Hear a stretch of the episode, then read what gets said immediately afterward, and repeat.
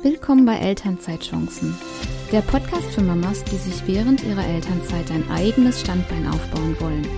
Ich bin Moni und erzähle dir in diesem Podcast meine Geschichte.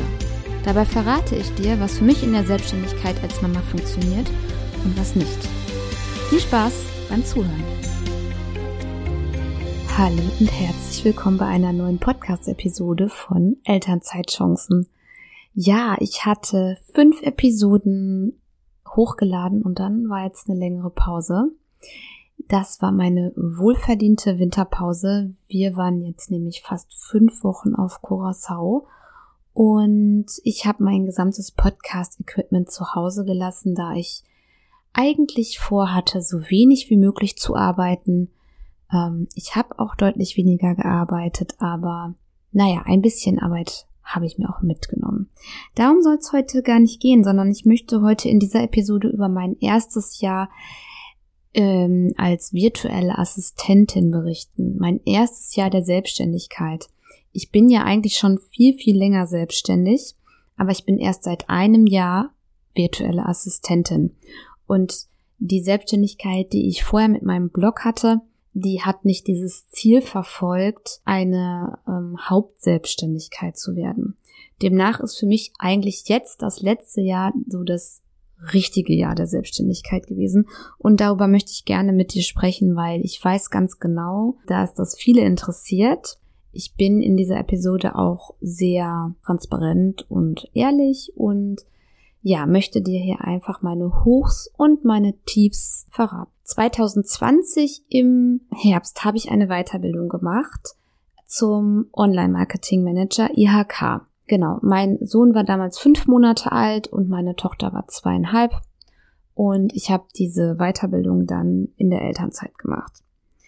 Als die fertig war, stand ich da. Ich hatte keine Strategie und keinen Plan, was ich damit mache. Weil das habe ich gemacht, weil mich das brennend interessiert hat und weil ich ja einfach mich da weiterbilden wollte.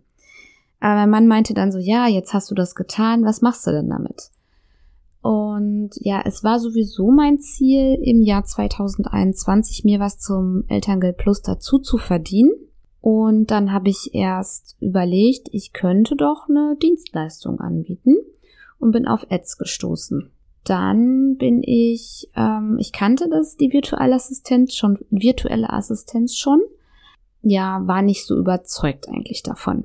Und nach dieser Weiterbildung habe ich gedacht, ja, jetzt habe ich eine Weiterbildung und wir haben über Google und Facebook Ads gesprochen und das könnte ich doch einfach mal anbieten.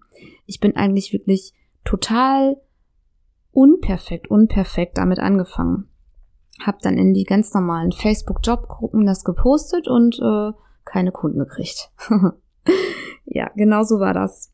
Ja, und dann habe ich mir so gedacht, ja, es kann ja gar nicht sein und ganz komisch, also völlig naiv und habe dann einen Workshop gebucht. Der hieß Raketenstart Workshop und wurde damals von Janaina von Moos angeboten, beziehungsweise waren auch da die Buchenbergers mit drin, Theresa Buchenberger und ihre Frau und Monika Vittor, die ich übrigens dann fast zehn Monate später mal live treffen durfte.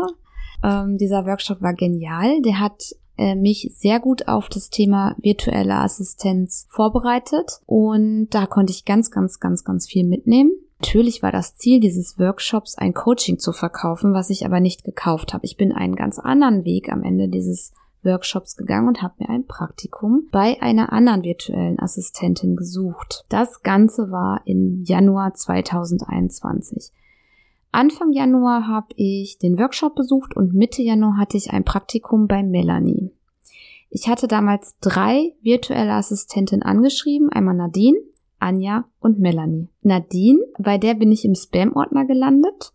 Die habe ich dann äh, Monate oder Wochen später haben wir uns dann äh, zum virtuellen Kaffee getroffen. Mit Nadine habe ich sporadisch immer noch Kontakt. Die ist eine ganz, ganz liebe, ähm, eine super nette ist auch eine der wenigen, die meine private WhatsApp-Nummer hat, mit der ich mich austausche. Bei Melanie war ich dann zwei Monate. Äh, da habe ich einiges gelernt. Ja, Melanie hatte oder hat eine ganz, ganz tolle positive Ausstrahlung und eine tolle positive Ausdrucksweise. Und Anja hat nie geantwortet auf meine E-Mail. Die habe ich dann irgendwann mal in einer anderen Facebook-Gruppe wieder getroffen und darauf nochmal hingewiesen.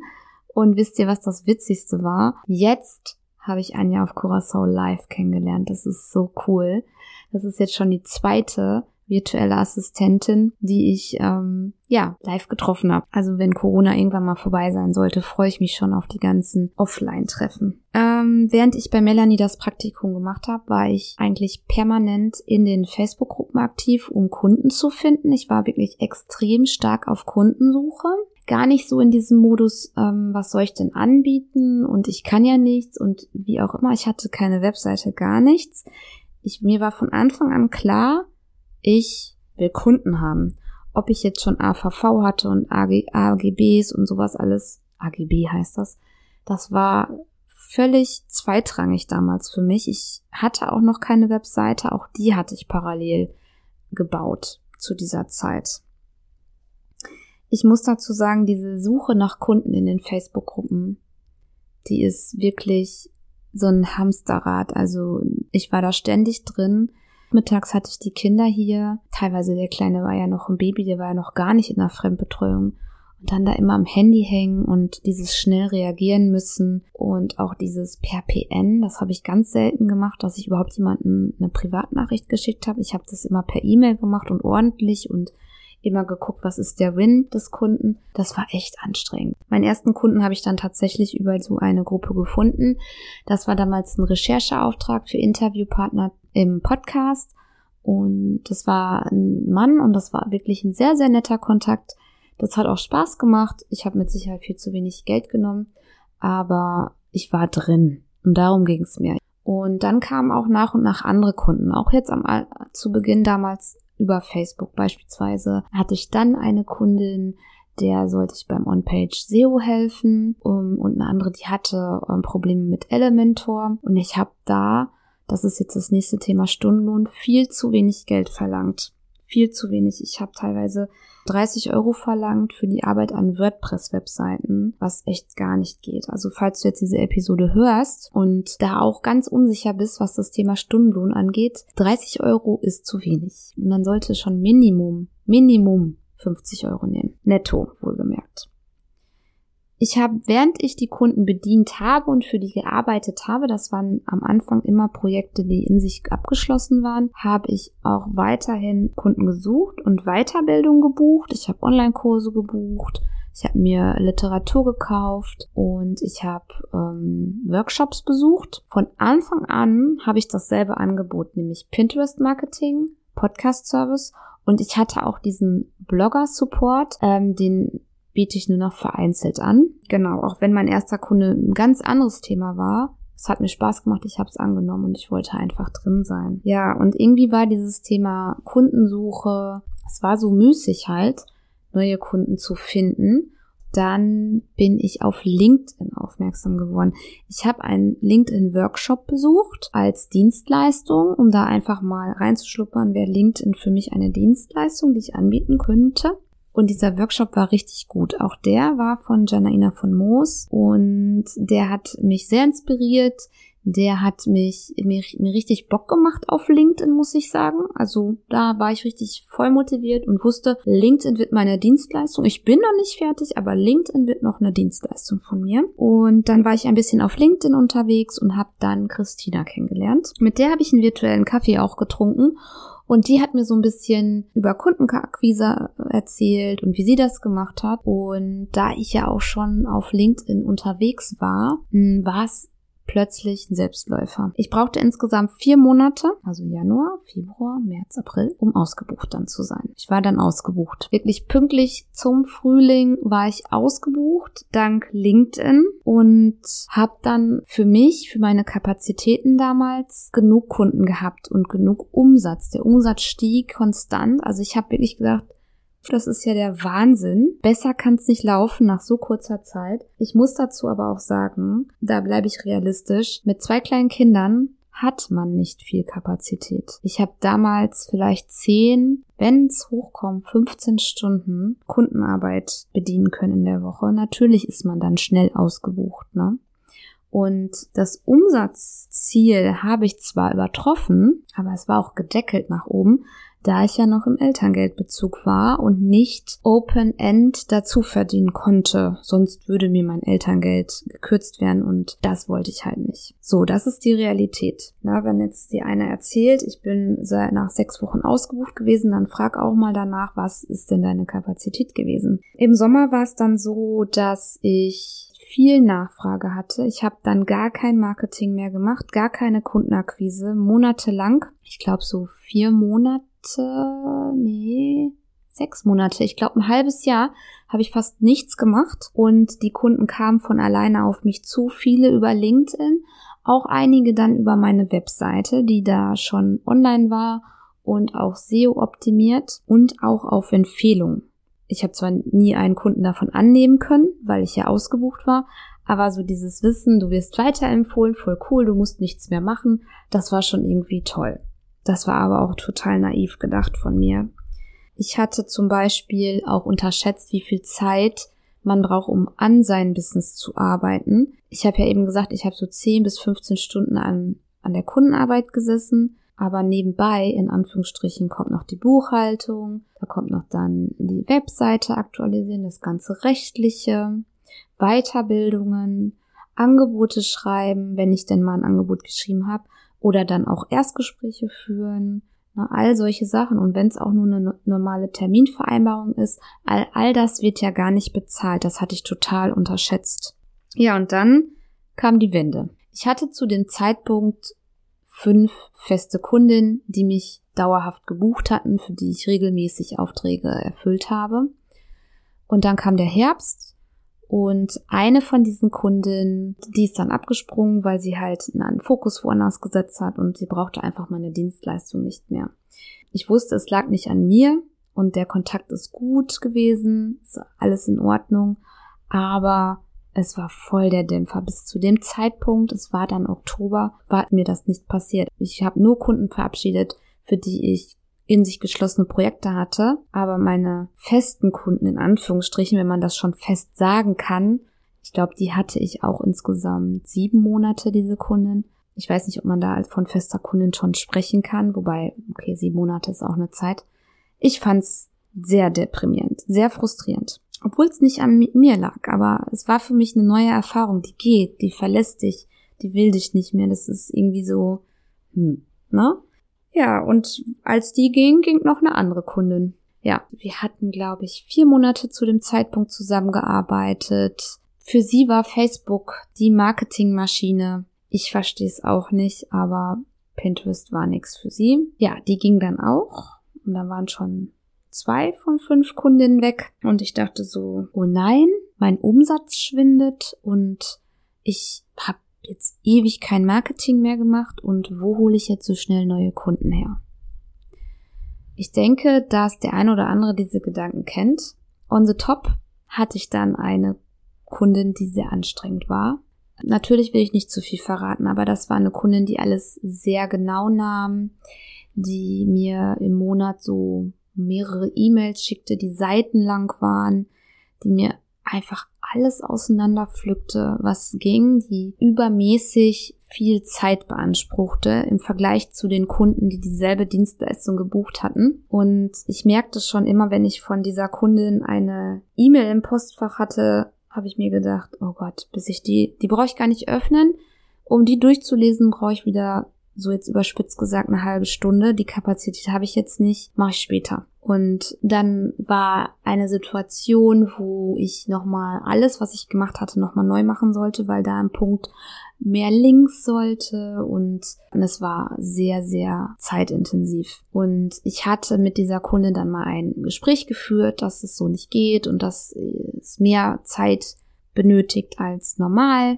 Ähm, das war in Ordnung, das Gespräch. Und dann haben wir uns auf, ähm, auf eine Änderung geeinigt. Und dann hatte sie wieder woanders eine Baustelle gefunden, die sie aufgemacht hat, die dann ultra viel Zeit beanspruchte. Und dann habe ich der gekündigt. Also ich hatte zu dem Zeitpunkt schon zwei Kundinnen verloren und dann habe ich meiner dritten Kundin gekündigt. Und mein Mann sagte schon so zu mir, warum machst du das? Du kannst das Geld auch gut gebrauchen, warum kündigst du der?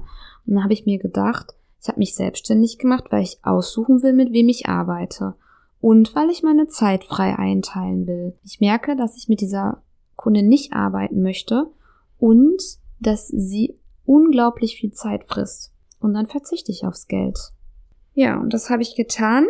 Und dann hatte ich noch zwei Kundinnen. Und dann habe ich meine Preise erhöht. dann habe ich gedacht, okay, es ist Herbst. Ähm, nächstes Jahr mache ich es nochmal richtig. Und ich nutze den Jahresstart für eine Preiserhöhung und ich weiß, dass ich die halt einige Wochen vorher ankündigen sollte. Es ist einfach fair. Und die Alternative zum Preis annehmen ist halt abspringen. Und genauso habe ich das meinen letzten beiden Kunden dann erklärt. Ich habe äh, hab dann geschrieben, ich werde die Preise anpassen, ich habe jetzt mehr Erfahrung und ähm, ab dem 1.1. gelten diese Preise.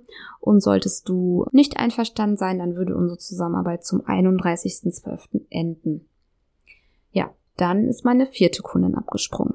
Ähm, das war eine super nette Kundin. Wir haben ich habe mich super mit der verstanden. Ich glaube, die Arbeit war in Ordnung. Sie hat mich auch immer wieder gelobt. Sie sei zufrieden. Und ich weiß auch ganz klar, ich habe viel zu wenig Geld für die, für die Dienstleistung genommen. Viel zu wenig. Aber sie hat dann gesagt, sie äh, lässt es auslaufen zum Ende Dezember. Und ist schade, aber so war es dann halt. Und dann hatte ich zum 31.12. oder zum 1.1.22 nur noch eine Kundin, beziehungsweise zum Dezember nur noch eine Kundin.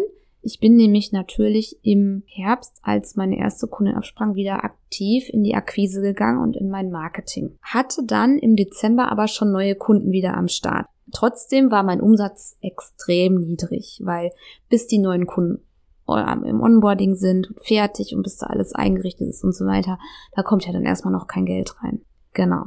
Also startete ich am 1.1. mit nur einer Kundin und ähm, ich muss sagen, ich bin froh, dass ich die Preiserhöhung gemacht habe und das Risiko eingegangen bin, beide zu verlieren. Also meine zweite Kundin hat die Preiserhöhung angenommen, weil sonst hätte ich mich das nie getraut. Mein Stand jetzt ist, dass ich wieder sehr gut gebucht bin und mehr Umsatz habe. Einfach weil ich diese Preiserhöhung durchgesetzt habe und auch Kunden habe gehen lassen, die zu wenig zahlen und die zu anstrengend sind. Genau, und im Herbst, als das war, wo die eine Kundin gegangen ist und dann die andere und dann habe ich der gekündigt und so, da hatte ich extrem viel Zweifel. Ich habe gedacht, wie soll das jemals was werden? Wie soll ich mein Umsatzziel erreichen? Bin ich gut genug? Warum ist das jetzt so? Wo hole ich neue Kunden her? Weiß ich vielleicht zu wenig? Muss ich noch mehr an meiner Expertise arbeiten? Dazu möchte ich sagen, ja, natürlich, ich und auch du, wir müssen oder sollten ständig an unserer Expertise arbeiten. Man hat nie ausgelernt, man ist nie fertig. Ja, aber auch im Tun lernt man viel. Da Zweifel zu haben, ist völliger Quatsch. Ich plane dazu nochmal eine extra Podcast-Episode, die wird heißen Ich kann doch nichts. Und da werde ich nochmal genauer drauf eingehen. Das Gute ist, dass in dieser Phase, wo ich auch dann natürlich viel Leerlauf wieder hatte, neue Projekte entstanden sind. Mein, äh, mein, mein Kopf sprudelte nur so vor Ideen. Unter anderem habe ich mich in Amazon KDP eingearbeitet. Ich habe schon ganz oft erwähnt, ich bin, habe damals angefangen, mein erstes Buch zu schreiben. Das ist immer noch nicht veröffentlicht. Heute hat die Lektorin es abgegeben, die zweite Nachkorrektur und jetzt geht's morgen zum Formatieren. Ja, genau. Ähm, mein Amazon KDP Buch, mein Podcast ist gestartet und ich habe im Dezember, also im Herbst kam die Idee zu einem E-Book und im Dezember habe ich auch mein erstes E-Book veröffentlicht. Das bedeutet, ich habe Kundenakquise gemacht. Ich habe meine Kundin, die ich hatte, weiter bedient, habe mich weitergebildet, um meine Expertise weiter auszubauen und ich habe diese neuen Projekte gestartet. Eigentlich war ich dann wieder voll mit Aufgaben und total ausgelastet. Seit diesem Jahr, seit Anfang dieses Jahres habe ich halt neue Kunden, und es kommen jetzt noch nach und nach neue Kunden dazu. Ich ähm, stocke jetzt nämlich ab März 2020 mit meiner Zeit auf. Mein Mann und ich, wir arbeiten jetzt in gleichberechtigter Elternschaft, wie man das so schön sagen würde. Also wir ähm, teilen uns die Care-Arbeit möglichst 50-50 auf. Das war letztes Jahr noch nicht ganz so möglich und dieses Jahr ist, wird das angegangen. Ein Thema möchte ich nochmal ansprechen und zwar andere Enttäuschungen während der Selbstständigkeit.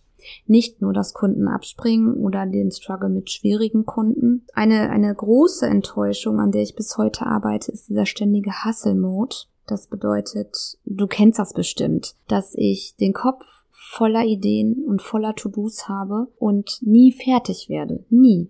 Ich muss ständig Prioritäten setzen. Was ist wichtig? Was bringt mich heute nach vorne? Was ist die Kundenarbeit? Die hat sowieso oberste Priorität.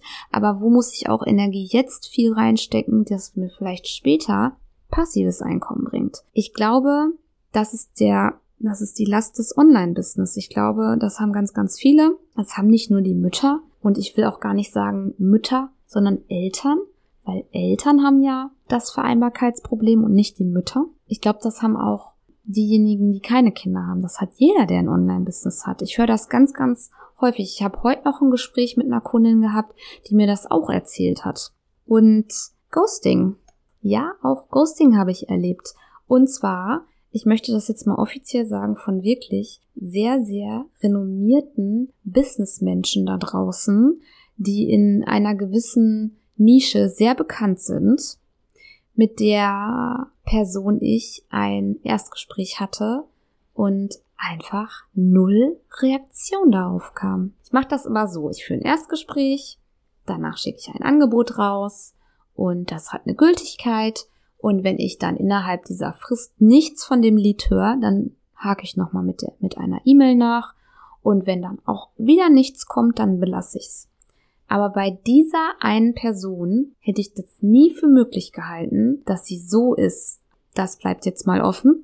Kann mal passieren, dass was untergeht, aber irgendwie ähm, kam mir das so vor, als sei das extra so. Und das verstehe ich irgendwie nicht. Und eine, eine nette Sache, über die ich heute noch schmunzel.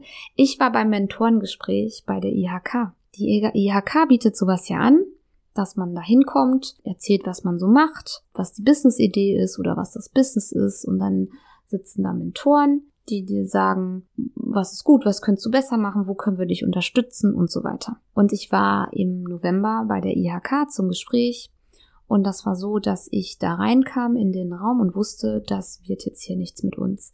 Es saßen ungefähr fünf ältere Herren vor mir. Es war wirklich nur Männer. Also Männer mit weißen Haaren, sag ich jetzt mal in Anführungsstrichen. Darunter kannst du dir vielleicht mehr vorstellen. Und ich kannte die auch alle gar nicht. Aber ich wusste, wenn ich denen jetzt irgendwas von meinem Business erzähle, dann bin ich hier raus. Und genauso war es auch. Es gab den einen oder anderen, der mir gut zureden wollte und der wirklich nett zu mir war und auch ähm, einer dieser Herren meinte, ich hätte Biss und ich, ich äh, mache das gut und ich bin auf dem richtigen Weg. Aber der Haupttenor der gesamten Stunde, wo ich da drin war, äh, drin, drin saß, war, sie verstehen nicht, was ich mache, mein Stundenlohn ist zu gering und ich solle mich nicht auf die Zielgruppe der selbstständigen Mütter konzentrieren. Die habe ich tatsächlich ge gewechselt oder ich bin gerade dabei. Damals war das aber noch meine Zielgruppe und überhaupt braucht das irgendeiner, was ich da mache. Ich soll zu meinen alten Arbeitgeber zurück und dort in der Online-Marketing-Abteilung Fuß fassen, was so überhaupt so gar nicht das war, was ich ja wollte. Also ich, ich äh, bin immer noch im Arbeitsverhältnis mit meinem alten Arbeitgeber bei einem Kreditinstitut, aber dadurch, dass ich ja noch tausend Jahre Elternzeit habe, ruht dieser Vertrag. Und es war super demotivierend und ich hatte wirklich das Gefühl, dass diese Herren, die alle über 60 waren, gar keinen Plan hatten. Zum Beispiel hat der eine gesagt, warum lassen Sie Ihre Kundin, warum lässt Ihre Kundin Sie nicht an dem Verkauf der Online-Kurse beteiligen? Wenn alle verkauft sind, dann kriegen Sie XY Provision. Und da wusste ich schon, der hat keine Ahnung. Ein Online-Kurs ist nie komplett verkauft. Ein Online-Kurs ist ein digitales Produkt, der permanent zur Verfügung steht. Der ist eigentlich nie in, in Summe limitiert, ne? außer man, man macht eine künstliche Verknappung, aber so grundsätzlich ist der jederzeit da, ein Selbstlern-Online-Kurs. Oder Pinterest haben die auch gar nicht verstanden. Oder ähm, was war das denn noch? Ich komme da jetzt gar nicht mehr drauf, aber da waren so viele Sachen, wo ich dachte, äh, das ist jetzt hier nicht passend. Es war auf jeden Fall ein sehr demotivierendes Gespräch. Ich bin da sehr geknickt rausgegangen und dann habe ich mir gedacht, und jetzt ist recht. Das kam alles gleichzeitig, während mir im Herbst die Kunden abgesprungen sind. Insgesamt habe ich in 2021 für 14 Kunden und Kundinnen gearbeitet und eine Kundin davon ist heute noch meine Kundin und sie ist auch Kundin quasi der ersten Stunde. Ich bin sehr dankbar dafür und mir macht die Zusammenarbeit sehr, sehr viel Spaß. Im Schnitt bediene ich, habe ich so fünf feste Kunden, manchmal auch sechs und ein paar eins zu eins Kunden, also so kurze Aufträge. Überwiegend ist das Beratung für Pinterest. Ich habe für mich festgestellt, dass diese Kombination aus virtueller Assistenz mit festen Kundenstamm und wenigen Extrakunden, also ein paar 1 zu 1 Kunden oder hier mal eine Keyword-Recherche, zusammen mit der Ergänzung zu meinen eigenen Projekten, die mir Geld einspielen, wie zum Beispiel mein E-Book, wie zum Beispiel der Podcast, wie zum Beispiel KDP, die ideale Ergänzung ist für mich. Ja, und das ist auch der Ausblick. Also ich möchte gerne diesen Podcast weiter wachsen lassen. Dieser Podcast wird auch eine eigene Beratung bekommen. Dazu irgendwann mal mehr. Ich muss sagen, das erste Jahr war auch ein Auf und Ab. Ich glaube, so geht's vielen im ersten Jahr. Hm, schon die Entwicklung zu, ähm, ich fange einfach mal an und mache einen Facebook-Post bis zu festen Kunden über, ich kriege Nachfragen und kann das nicht bedienen zu, die Kunden springen mir wieder ab, ich muss neue Kunden suchen, ich erhöhe einfach mal die Preise und wie erreiche ich mein Umsatzziel und natürlich auch diese Themen wie mit schwierigen Kunden umgehen, mein Erlebnis bei der IHK. Dadurch nehme ich halt ein paar Learnings mit und zwar zu aller allererst, ich bleib dabei. Ich bleib dabei, starte unperfekt. Ich bin so froh, dass ich unperfekt gestartet bin und konnte mich auf den Weg einfach immer verbessern und immer wieder perfektionieren. Sonst wäre ich nicht gestartet, hätte ich noch gewartet, bis die Webseite da ist und die ganzen AVV eingerichtet und die AGBs am besten noch verglichen und am besten noch gewartet, bis das Q&A zu den AGBs auch dann stattfindet und dann nochmal Fragen stellen. Nee, nee. Ich habe unperfekt alles angefangen und das empfehle ich auch dir. Dazu habe ich auch eine Podcast-Episode gemacht. Mein zweites Learning ist, dass man einfach rausgehen sollte und netzwerken sollte. Auch das habe ich in den ersten Monaten meiner Selbstständigkeit nicht getan. Zuallererst habe ich gedacht, mh, hm, was ist, wenn alte Arbeitskollegen das rausfinden und so. Mittlerweile wissen es viele alte Arbeitskollegen. Also keiner hat über mich gelacht. Keiner hat gesagt, das ist voll peinlich. Die meisten haben sagen, ich weiß gar nicht, was das ist, was du da machst. Und die, die verstanden haben, was ich mache, die sagen, mega cool, dass du das geschafft hast. Neben zwei kleinen Kindern. Möchte das schon mal betonen, weil ich finde, das muss mal gesagt werden. Dann das dritte Learning, dass die Selbstständigkeit ein Auf und Ab sein kann. Also es muss nicht sein. Es kann auch einfach mega gut laufen, aber es ist normal, dass auch mal Tiefs kommen und dass man da durch muss. Und ich hatte meine Dämpfer und da kommen mit Sicherheit noch einige und ähm, trotzdem einfach weitermachen. Und da kommen wir wieder zum nächsten Learning. Du musst an dich glauben. Und das ist es auch, wenn ich manchmal gezweifelt habe und gedacht habe, boah, ey, warum tue ich mir das an? Und dann ähm, Kundenakquise und dann antworten die nicht. Oder anstrengende Kunden. Immer an dich glauben, immer dran glauben, immer weitermachen, immer sagen, es wird besser. Und was meinst du? Es kann vom einen Tag auf den anderen wieder richtig gut sein dann findet dich wieder einer, dann wurden wieder zwei, drei Erstgespräche gebucht, dann matcht das sofort im Erstgespräch. Ja, und zack, drei, vier Kunden wieder drin. So war es bei mir nämlich am Ende. Ganz easy. Ja, so, was wünsche ich mir jetzt für 2022? Ich bin zwar ein bisschen spät, weil wir haben jetzt mittlerweile schon Mitte Februar. Das ist meinem langen Urlaub geschuldet. Aber was wünsche ich mir für 2022? Ich wünsche mir, dass dieser Podcast wächst ich möchte so viele Mamas erreichen, dann wünsche ich mir natürlich das, weil mein VA-Business wächst, dass ich noch mehr Wunschkunden bekomme, jetzt wo ich aufstocke. Ich habe das ganz klar vor Augen, wen ich da habe, also am liebsten auch andere Podcaster, mit besonders in der Schiene Elternschaft, Familie, aber auch Mindset. Mal schauen, ob die kommen. Und ich möchte natürlich passive Einnahmen durch meine Bücher haben.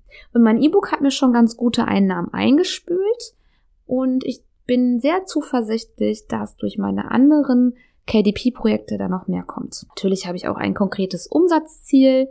Ich bin auf einem guten Weg, das zu erreichen und ich bin auch gewappnet für Niederschläge. Mal gucken, ob welche kommen. Ich glaube, es wird alles gut werden und einfach weitermachen das war mein erstes Jahr als virtuelle Assistentin. Ich freue mich, dass du zugehört hast. Sei auch beim nächsten Mal gern dabei und Wenn dir dieser Podcast gefällt, dann gib mir doch gerne eine 5-Sterne-Bewertung bei Spotify oder bei iTunes. Teil meine Episode, komm in die Facebook-Gruppe. Ja, bis zum nächsten Mal.